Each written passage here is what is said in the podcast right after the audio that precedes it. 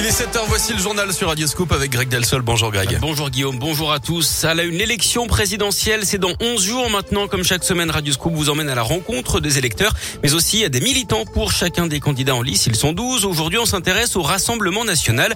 Céline Bouchard-là s'est rendue au marché Saint-Antoine dans le deuxième arrondissement de Lyon pour suivre des militants en pleine opération tractage. Bonjour madame, pour une François Macron et avec Marine. Pile de tract à la main et grand sourire, Antonin vit sa première campagne présidentielle. C'est très intense, on va pas se mentir. Il y a beaucoup de boulot. Faut dire que ben, Marine est bien placée dans les sondages. Ça donne du baume au cœur. Et puis euh, non, mais on est très sûr de façon de nos programmes, de ce qu'elle propose. On est très sûr de nos convictions. Et elle fait beaucoup pour les jeunes. Euh, ben, du coup, euh, ça me concerne directement. Mais aussi au niveau de toute la population française. Donc le pouvoir d'achat, c'est très très important. À ses côtés, Jacqueline Vito, celle qui se présente dans la quatrième circonscription du Rhône pour les législatives de juin prochain, a rejoint le RN il y a trois ans. Nous, tout simplement, avec du bon sens, avec de l'humanité, avec un programme solide, on espère convaincre même ceux qui ne sont pas acquis d'office parce qu'ils ont des réticences, souvent des préjugés, parce qu'on est loin d'être une bande de fascistes excités. Et quand on évoque Éric Zemmour, les militants qui le jugent trop élitiste sont surtout convaincus que ses électeurs vont constituer une formidable réserve de voix pour Marine Le Pen si cette dernière atteint le second tour. Selon un sondage pour Paris Match paru hier, Marine Le Pen est créditée de 21% des intentions de vote juste derrière Emmanuel Macron qui lui a 27,5. Jean-Luc Mélenchon est troisième avec 14% et demi des intentions de vote. Éric Zemmour obtient 11%.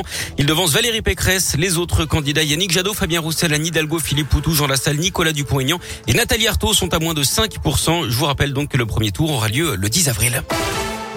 L'actu Lyon, aujourd'hui, c'est le passage de la ville en zone 30. Ça concerne 84% des axes. C'est pour éviter euh, notamment les accidents d'après la mairie. Certains axes, hein, comme le tunnel de la Croix-Rousse, l'avenue Berthelot et une partie des quais du Rhône et de Saône resteront à 50 km heure.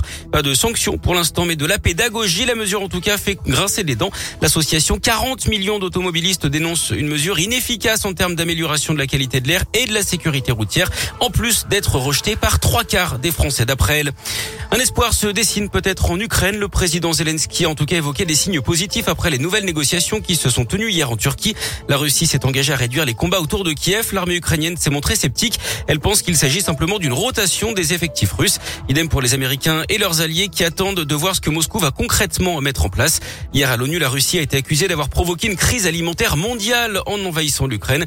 Et puis en France, notez que 5200 enfants ukrainiens sont actuellement scolarisés. Le ministère de l'Éducation a d'ailleurs mis en place début mars une cellule Ukraine pour anticiper leur accueil dans les collèges, les écoles et les lycées.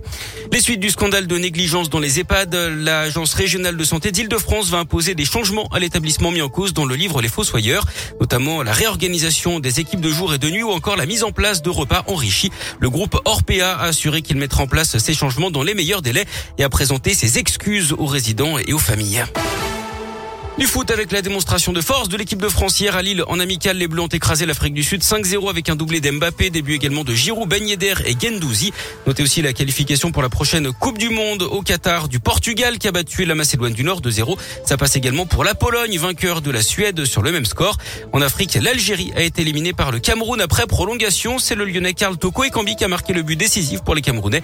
Qualification également du Maroc, de la Tunisie, du Sénégal et du Ghana pour ce mondial au Qatar qui aura donc lieu en fin d'année.